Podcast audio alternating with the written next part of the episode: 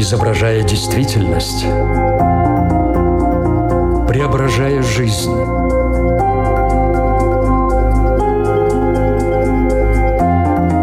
Форма выражения. Программа о том, как мы проявляем себя в этом мире.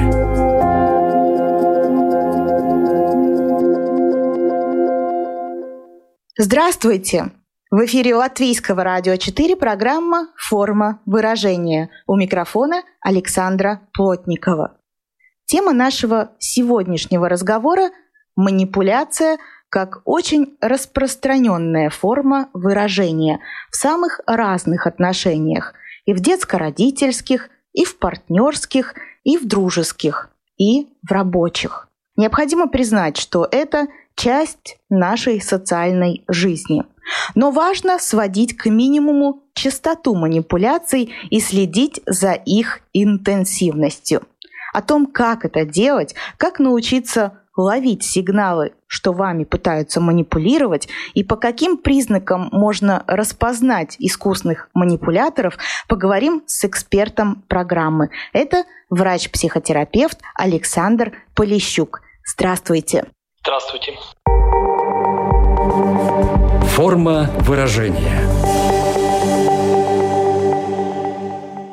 Александр, насколько вы согласны с утверждением, что люди в принципе не могут жить без манипуляций? Согласен полностью. Я долго думал в целом об этом и пришел к выводу уже давно и убеждаюсь в этом регулярно и в личной жизни, и в профессиональной, что манипуляция — это суть человеческой жизни. Homo sapiens — это, по сути, постоянные манипуляции. Они разные бывают, но это неотъемлемая часть. Давайте разберемся, в чем выражается манипуляция, что она из себя представляет. Конечно, вариантов того, как понимать манипуляцию, сколько есть примеров раскрытия этого термина, много. Я обычно говорю очень емко и вот, так скажем, наглядно, что манипуляция — это обман, это воровство. Ну, в широком смысле этого слова. То есть воровство не в прямом смысле там, денег, материальных ценностей, а воровство ресурсов. Это может быть ресурс, конечно, как материальный в итоге, деньги, какие-то там ценности, так и информация, статус, который нам важно всегда поддерживать, что я нужный, я ценный, я классный, я хороший и так далее. То есть это попытка получить и минимально отдать. В идеале вообще ничего не отдать и максимально получить. А вот что получить? Получить некий ресурс. А чем манипуляция отличается от убеждения и лидерства? Вот этим обманом? Убеждать кого-то в чем-то можно как открыто, то есть вот просто аргументация, некий спор, дискуссия культурная — это открытая игра. И человек либо согласится, либо нет, либо подумает. Лидерство, когда я предлагаю человеку пойти за мной или сделать что-то, я тоже могу это делать открыто, а объясняю выгоды и быть готовым к тому, что человек может отказаться. А можно идти к лидерству и убеждению кого-то в чем-то через манипуляцию. То есть манипуляция — это режим, такой скрытый режим. Есть открытый, да, а есть скрытый. Поэтому это просто путь к лидерству, убеждению или еще к чему-либо, к успеху. Можно идти скрытым путем, можно открытым. Но открытый он более ресурсоемкий. А мы люди, наш мозг, он любит экономить на всем. И вот поэтому, раз наш мозг так устроен эволюционно, экономить во всем и всегда, то значит манипуляции по логике нашего мозга, нашей нервной системы являются предпочтительным режимом. Вот поэтому мы всегда с манипуляциями будем иметь дело. Экономия ресурса – одна из причин, почему люди прибегают к такой форме выражения, как манипуляция. А какие еще мы можем назвать причины? Ну, это комплекс, конечно. То есть, э, если мы говорим с позиции нервной системы и нашей задачи выжить на этой планете, продлить род, то, конечно, это чистая попытка вот заполучить больше ресурсов. С позиции социума, то это а, неписанное такое что ли правило. Это привычка, я бы даже сказал так. Общаться, так взаимодействовать, коммуницировать, начиная с детства, когда мы были детьми. А, мы это видели, и с нами общались родители, родные и так далее, учителя. А потом мы сами. Ну и где-то это чисто такой бизнес-политика, то есть где это применяется осознанно, специально. Ну, опять же, в итоге для ресурсов, но это делается прям вот как такая холодная война. Так что я бы сказал, что это привычка, закрепленная тысячелетиями, которая служит одной важной, главной биологической цели. Это выжить с максимальным количеством выигрыша, ресурсов, высокой самооценки, власти и так далее, и так далее. То есть все очень упирается в простые банальные вещи, но формы, которые приобретают манипуляции, это просто бесконечное количество вариаций. Может быть, мы можем обозначить хотя бы некоторые формы манипуляций? Проявляется это в двух, например, основных э, формах. Это так называемые белые и черные манипуляции, или такие манипуляции, где я преследую только свою выгоду, а есть манипуляции, так называемые белые, да, где я как бы воспитываю человека. То есть когда мы, допустим, ребенку не говорим открыто, честно, что Дед Мороза не существует, или что у тебя заболевание очень серьезное, можно умереть. Мы этого не говорим, или что будет сейчас очень больно от укола, прям очень. Мы врем. Это манипуляция. Мы говорим, нет, как комарик, да, Дед Мороз существует, все пройдет, сейчас вот-вот и так далее. Если мы спросим человека, зачем ты врешь, ребенок он скажет, ну как? Я не хочу, чтобы он страдал. Он вырастет, его мозг дозреет до этой правды и будет понимать. Это белая манипуляция. Мы часто ее используем. А есть такая черная, так называемая. Еще есть подразделение на осознанную и неосознанную. Осознанное — это когда человек действительно четко понимает, что он сейчас хочет обмануть. А чаще всего манипуляция бывает неосознанной, когда это происходит на автомате. То есть мы берем самый простой пример семья, и где а, жене чего-то не хватает, ну или мужу, внимания, заботы и так далее. И вместо того, чтобы открыто рассказать об этом и быть готовой, конечно, получить в ответ отрицание, то есть нет, не дам, не хочу, э, мы что делаем? Обижаемся. Классический пример манипуляции. Я обижаюсь, то есть догадайся, почему мне плохо, почему ты в этом виноват, и исправь это. Вот, как пример, бытовой вариант манипуляции в виде обид. О женской и мужской манипуляции мы еще обязательно поговорим, потому что тема эта интересная. Но сейчас хочу уточнить один момент. Вы сказали, что мы делаем это на автомате, но мы ведь не рождаемся с таким навыком. Мы приобретаем его уже в детстве. Ну, я бы сказал, что, э, конечно, мы много что чему обучаемся, вариантам, как можно получать вот эти, опять же, ресурсы. Но поле такое, да, плодородное, оно рождается вместе с нами, а именно с нашими потребностями. То есть ребенок рождается в первые дни его жизни. Он абсолютно не понимает, где он, кто он, но он уже манипулирует кричит, когда ему хочется есть, ну, ему нужно поменять пеленки и так далее. А, то есть он ничего для этого не делает, он просто орет, дайте мне, дали, все хорошо. Также мы кричим, орем во взрослой жизни, когда мы или опять же обижаемся, или начинаем злиться, или требовать, то же самое. То есть я ничего делать не буду, Просто дайте мне, потому что я хочу, потому что я так считаю. Вот. Ребенок это делает абсолютно бессознательно. И это обязательно, потому что если он не будет кричать, то он просто погибнет. И эта программка у него встроена изначально, так же, как и некоторые инстинкты, хватательные, сосательные и так далее. То есть это все на уровне инстинктов, на уровне нервной системы, где главная задача какая и ресурс — это выжить, просто выжить. А потом формируются уже более такие социальные варианты, как ребенок может, когда ему уже годик, два, три, как он может получать свое. Когда он может бегать там, к папе, говорить, вот мама мне не разрешает, а вдруг сейчас папа разрешит. Или оставаясь у бабушки с дедушкой, рассказывать, какие родители плохие, чтобы получить какие-то бонусы. Врать, когда, допустим, съел конфетку, спрашивают, ты ел? Я говорю, нет, не ел. Что я знаю? Скажу, что ел, мне больше не дадут. То есть ребенок этому обучается. Он ошибками, э, какими-то пробами наблюдениями, копированием, он это все замечает и просто фиксирует.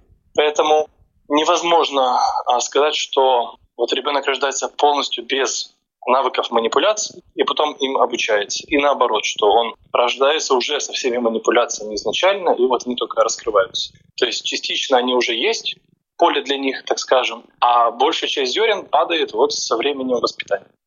Получается, мы можем взращивать в себе манипулятора. Конечно. И в себе, и в ребенке, если мы говорим про детско-родительские отношения. Почему кто-то тратит на это свой ресурс и взращивает в себе такого манипулятора, а кто-то довольно умеренно пользуется этой техникой. От чего это зависит? В первую очередь это зависит от э, той атмосферы в семье, которая была у ребенка. Потому что ребенок во многом копирует, повторяет и адаптируется к миру, к жизни и вообще оценивает мир это что? Это война, это радость, это счастье, это что? Через родителей. Поэтому воспитание, психологическое здоровье родителей, родных, близких вокруг ребенка в первые лет 7 хотя бы, а желательно первые лет 15, они очень важны. А дальше, конечно, кроме родителей появляются няни, учителя, одноклассники и так далее, то есть социум. И вот в этой всей, так сказать, социальной каше растет, развивается психика ребенка. И у кого-то, если не хватало тоже заботы, любви и так далее, и сформировалась какая-то проблема, будем называть это самооценкой, то вероятность выше, что когда ребенок вырастет, он будет пытаться эту рану, эту боль, эту травму, так назовем, компенсировать, опять же, как? Манипуляции. И если ребенка растили так называемой такой психологически здоровой среде, да, были проблемы, невозможно ребенка вырастить в идеальной атмосфере, в стерильной, там всегда будут какие-то проблемы, ошибки, травмы и так далее. Но в целом ему дают интерпретацию, его жалеют, ему дают поддержку и так далее, и так далее. То есть все, что в целом необходимо. И ребенок вырастает, да, с э, умением, иногда с э, бессознательным желанием проманипулировать. Но это происходит редко. Даже если это и происходит, то это достаточно безобидно, и ребенок всегда может, ну, бывший ребенок, взрослый уже, может осознать это, извиниться, э, остановить себя. Ну, таких людей, конечно, в разы меньше, я бы сказал. Я не знаю статистики, я ее не проводил, и ее, наверное, никто не проводил, но по ощущениям таких вот людей, которые редко манипулируют и четко понимает, когда нужно остановиться, но это а, процентов 5 во всем мире, мне так кажется. Да уж, неутешительная статистика получается. Ну, кто-то чаще манипулирует, кто-то подвергается манипуляции. Какие люди больше подвержены именно манипуляциям? Кто входит в эту группу риска? Да, их еще называют жертвы манипуляций. Причем есть как жертвы манипуляции экономические, да, жертвы, когда там их обокрали, позвонили какие-то мошенники, да, это тоже манипуляция. То есть вообще в целом, если так вот вначале манипуляции бывают эмоциональные, то есть в, в сфере эмоций, это вот давить на чувство вины, там, жалость, все остальное, запугивать. Есть манипуляция информации, когда идет подмена там, тезисов, вот убедить человека в чем-то и так далее. И есть еще манипуляция в области внимания. То есть как раз когда нужно отвлечь внимание, мошенники те же телефонные, да, говорят об одном, там, конечно, информация тоже проскальзывает, но если мы говорим так более изолированно, то это больше про внимание. Уводят внимание в другую сторону и, в сути, воруют что ресурсы, деньги. Что касается жертв, кто чаще всего попадает на любую из этих трех видов, так скажем, манипуляций, это люди, у которых есть определенные невротические такие вот проблемы. Вот с чего мы начали, когда в детстве что-то не додали. То есть, проще говоря, проблемы с самооценкой. Человек очень тревожен, он очень мнителен, он не уверен в себе, у него есть какая-то фобия, возможно, да. То есть есть какая-то уязвимость, за которую можно зацепиться такому вот человеку, который захочет проманипулировать. Дальше это так называемая инфантильность или наивность, когда человек, да, он вырос, биологический возраст у него совершеннолетний, 18+, а психологически у него инфантильность. У него вот эта впечатлительность, у него какая-то вот такая доверчивость э, сформирована или осталась, неважно. То есть он застрял в детском таком условном возрасте, ответственность брать не хочет, ждет, что ему все дадут, помогут и так далее, и так далее. Поэтому тоже он легко попадается на уловки. Ну, то есть, по сути, легче попадает на уловки, на манипуляции ребенок, потому что он еще не имеет опыта, чем взрослый. Я думаю, можно выделить еще одну группу людей. Это сверхэмпатичные люди. Люди, которые сверх сочувствуют, переживают, всем помогают. Они готовы отдать то, что у них есть, лишь бы кому-то было хорошо. И это, с одной стороны, это механизм наш эволюционный, это необходимо, иначе бы мы не выжили, то есть делиться с неродственными особами. Но у кого-то этот механизм слишком развит, поэтому человек очень легко доверяется, очень легко отдает, а потом страдает. То есть я бы вот так сказал, что невротичные личности с проблемой в самооценке, сверхэмпатичные, инфантильные по своей структуре. Вот это такой основной, наверное, такая группа риска для манипуляции. С группой риска разобрались. А можно ли по каким-то признакам, например, определенному лексикону, своевременно распознать манипулятора? Какие они типичные манипуляторы? А, ну, в группу манипуляторов входить может кто угодно, и на то и манипулятор является манипулятором, что он не несет с собой табличку, да, что вот я манипулятор, сейчас я буду вот вам врать. Поэтому нету и не может быть такой типологии, что ты видишь издалека, еще человек ничего не сказал, не сделал, ты уже знаешь, что он манипулятор. Даже если он манипулировал всю жизнь до этого, не значит, что сто процентов он сейчас будет манипулировать.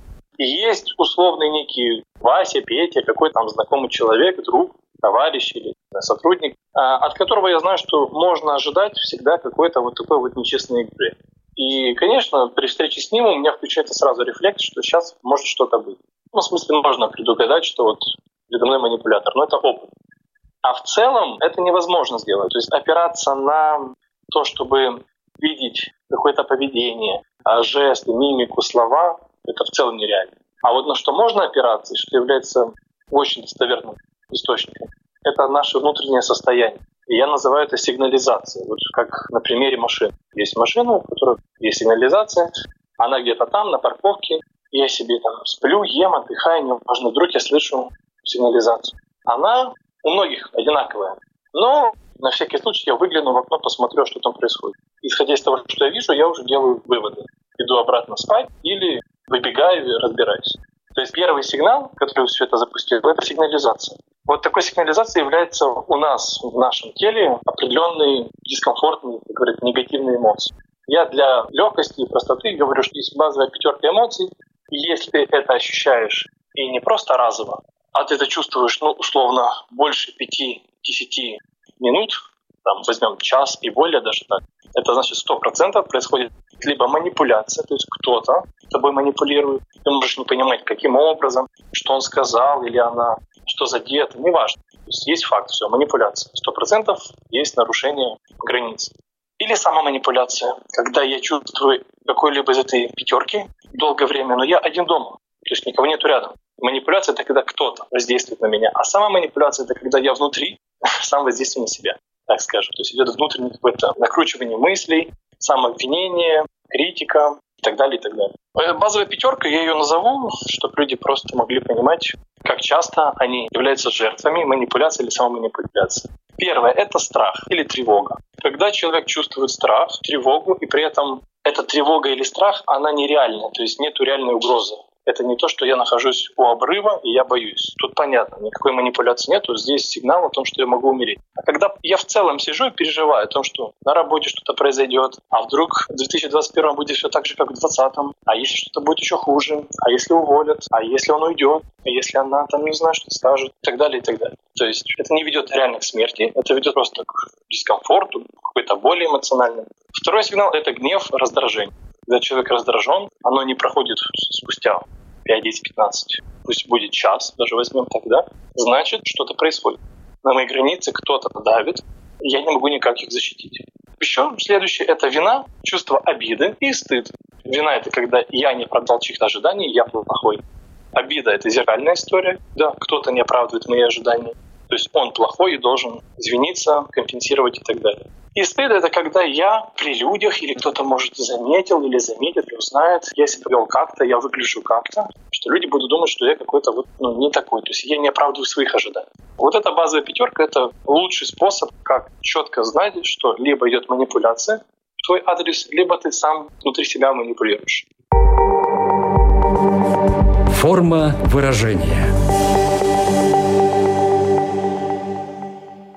Напомню, что в эфире Латвийского радио 4 программа «Форма выражения».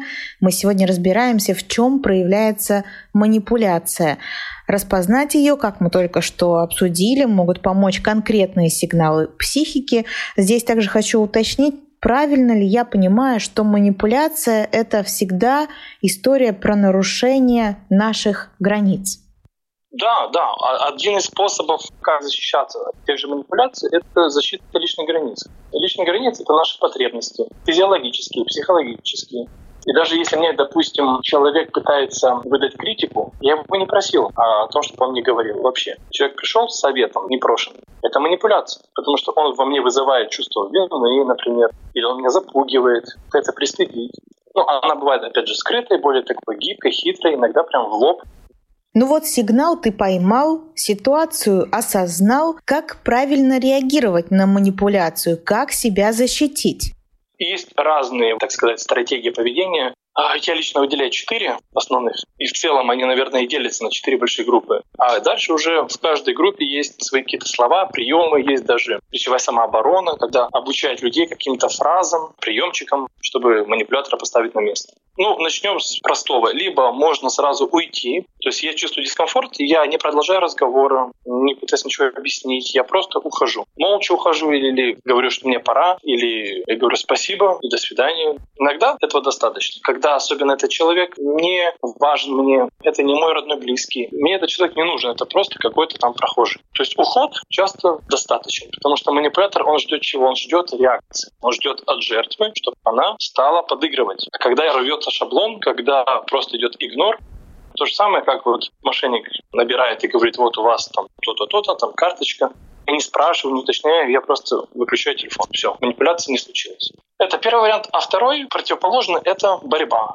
Это когда я осознаю, что сейчас идет манипуляция, я хочу, я выбираю, я готов побороться, и я начинаю играть в эту вот холодную войну контрманипуляции. Иногда возможно и нужно, иногда неизбежно, где нужно человека поставить на место. Но тут уже вопрос, кто на что гораздо. Ну и остальные два варианта поведения, стратегии, они такие более, ну что ли, психологические. Это подыграть, я как бы соглашаюсь. Я внешне делаю вид, что я согласен, что да, я такой там плохой, или да-да-да, конечно. То есть я подыгрываю для того, чтобы когда манипулятор потеряет бдительность, я смог либо отказать, либо уйти, опять же, либо перейти к четвертому способу стратегии, самый, мне кажется, эффективный. Это стратегия так называемая «скрыть манипуляцию». Здесь главный прием — это вопрос спрашивать человека, что он имел в виду. Ты сейчас это говоришь не для чего. И я расспрашиваю человека, или я ему говорю открыто, что, знаешь, я чувствую, мне кажется, ты сейчас не врешь. Ты сейчас хочешь получить выгоду. Да?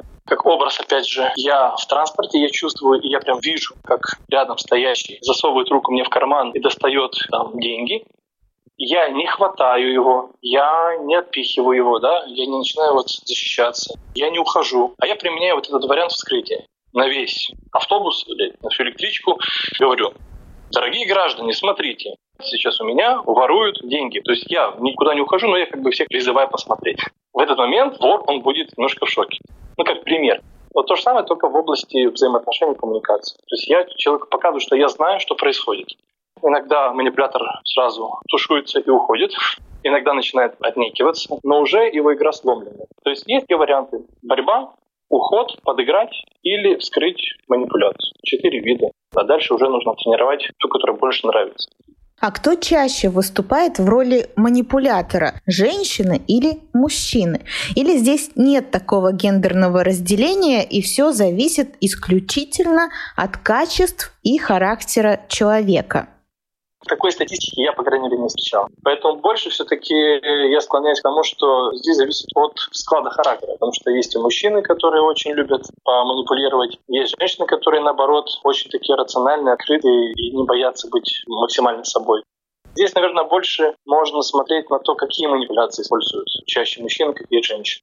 Давайте перейдем к мужчинам. В чем выражается типичная мужская манипуляция?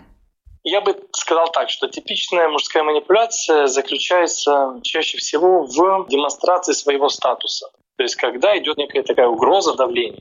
Вот эта агрессивность определенная, которая продиктована у кого-то тестостероном высоким, у кого-то привычками, у кого-то воспитанием, культурой. То есть мужчины по своей природе больше любят манипуляцию на грани конфликта. Ну, то есть, я так сказал, не хочу. Нет, поднять голос, на, стоять на своем, бодаться. Здесь идет такой вот инструмент запугивания, я бы сказал. То есть, если говорить в широком смысле этого слова. Конечно, мужчины могут делать и другое, но э, мужчина не боится в открытую показать там, свое какое-то несогласие или наоборот попросить что-то, то, что человек не захочет просто так отдать. А дальше уже идет история, как уломать. Если не получается составить, запугать, то начинается давление вот на дружбу. Ты же мне друг, что ты, давай. То есть все вокруг статуса крутится, вот так скажем. Так, с мужчинами мы разобрались. Теперь расскажите, пожалуйста, в чем выражается типичная женская манипуляция? Ну, а здесь, поскольку э, женщина по своей природе более такое опасливое, ну, будем называть существо в хорошем смысле этого слова, да, то есть, э, ну, женщине важно выкормить детеныша, она часто бывает в такой уязвимой позиции, если мы берем даже просто время беременности, родов и так далее. Поэтому женщинам чаще всего свойственно вот это вот умение пойти на компромисс, сдержаться, промолчать где-то. Опять же, не все. И это все выливается в то, что главной такой манипуляцией женской является обида. Когда женщина обижается, дуется, она своим лицом, поведением да, показывает, что мне плохо, чтобы человек почувствовал себя виноват. А и дальше загладил вину. Опять же, есть женщины, которые далеко не любят эту обиду показывать, они в лоб сразу говорят, поэтому Нельзя говорить, что все женщины обязательно должны обижаться. Но большая часть, исходя из того, что женщины больше предпочитают не лезть на рожон и решать вопрос как-то более хитро, более так вот мягко, проще обидеться. То есть обида — это, по сути, пассивная агрессия. То есть агрессия — это когда в открытую. А обида — это как бы я агрессивно, но я это не показываю. Я зубы не скалю, потому что могут напасть. Поэтому я бы так сказал, что обида больше свойственна в качестве инструмента манипуляции для женщин. Если мы говорим о партнерских отношениях, то манипуляция в зависимости от степени ее выраженности может в какой-то момент довести до так называемой точки невозврата, то есть реально разрушить отношения. Как разруливать манипуляцию в отношениях или самостоятельно не получится только с помощью специалиста? Ну почему же? Могут справиться, если будут тренировать навык такой эффективной коммуникации между собой. То есть манипуляция какая-то мелкая, она бывает это такой формат даже такой игры какой-то. Посмеялись, поподкалывали друг друга и все. Но если-то мы говорим про такую манипуляцию, которая является симптомом проблемы в отношениях, то здесь, конечно, нужно ну, либо, конечно, с психологом решать вопрос, либо э, научиться открыто обсуждать профилактически, что не устраивает, или кто чего хочет или не хочет.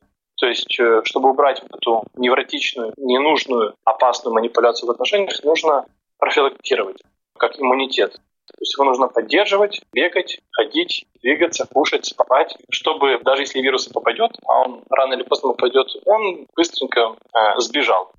Вот здесь то же самое, есть определенный иммунитет, психологический, в кавычках, в отношениях между парой.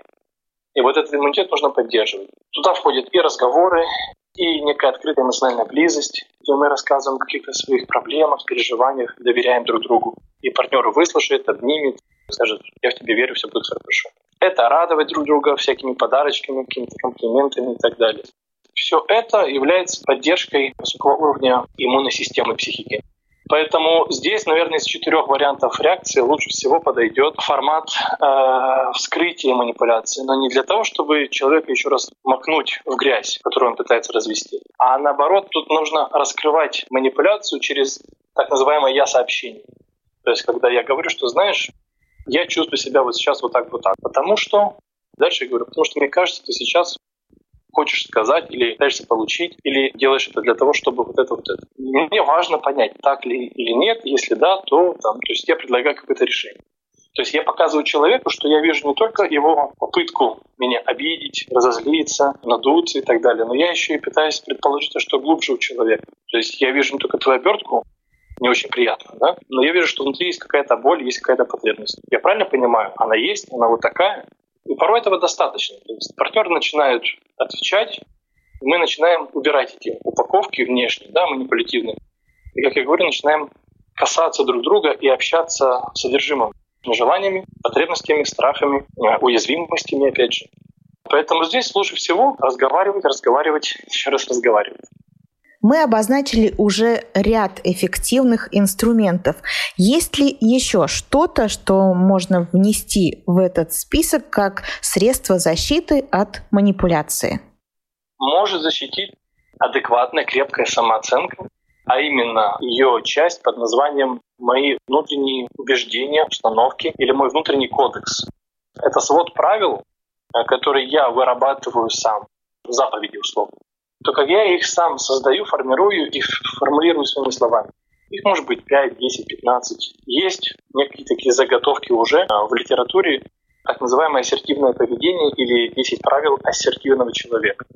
Ассертивный человек — это человек, который, или ассертивное поведение, это поведение уверенного в себе, который человек уважает себя, свои права, но он при этом уважает другого человека.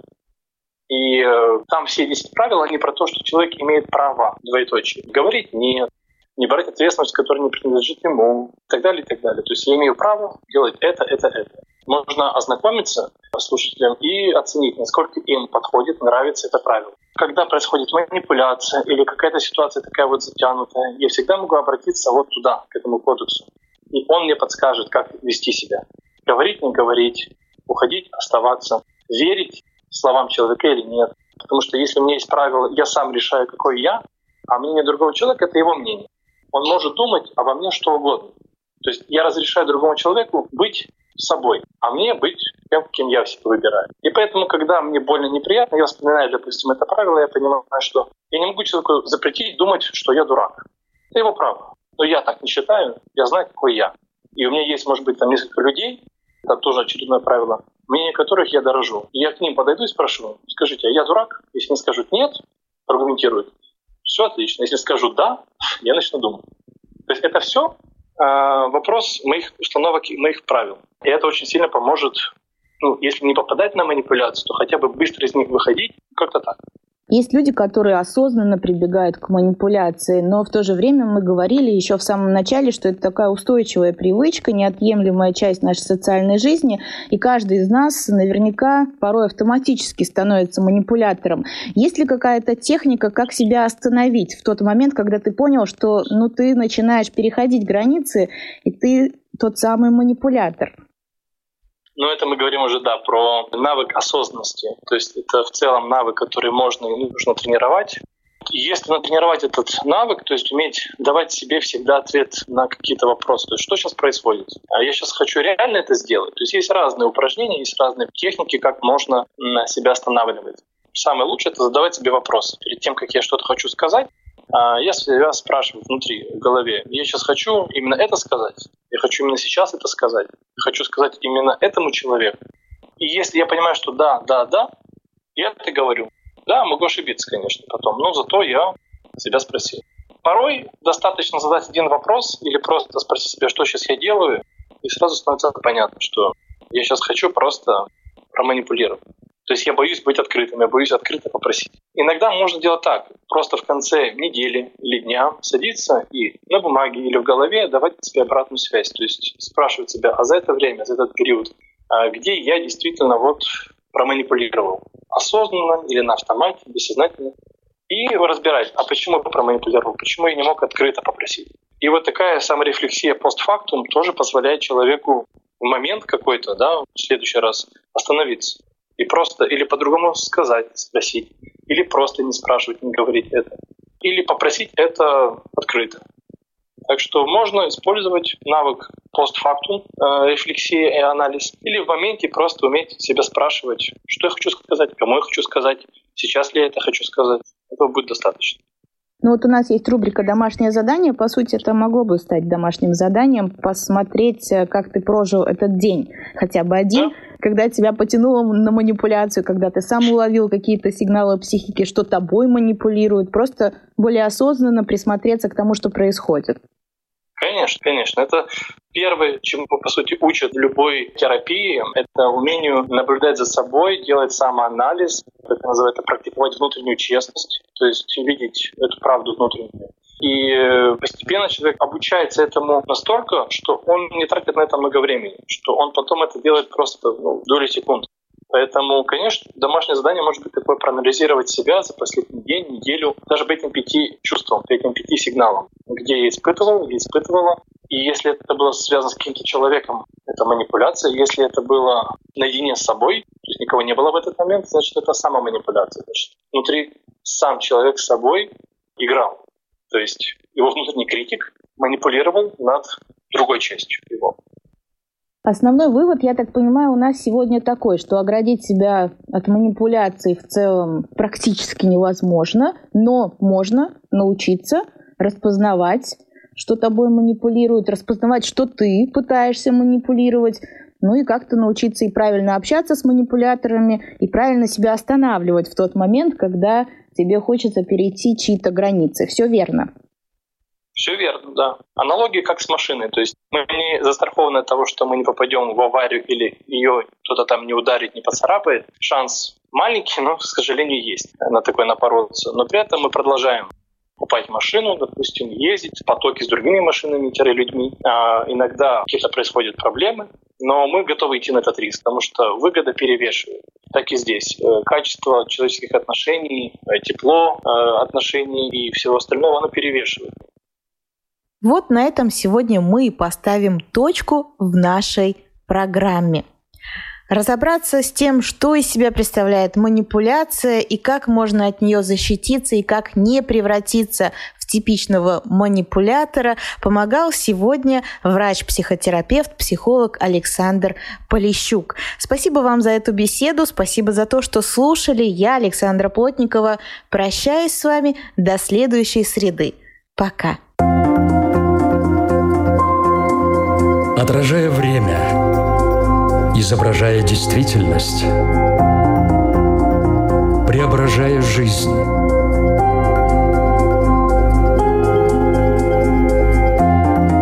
Форма выражения. Программа о том, как мы проявляем себя в этом мире –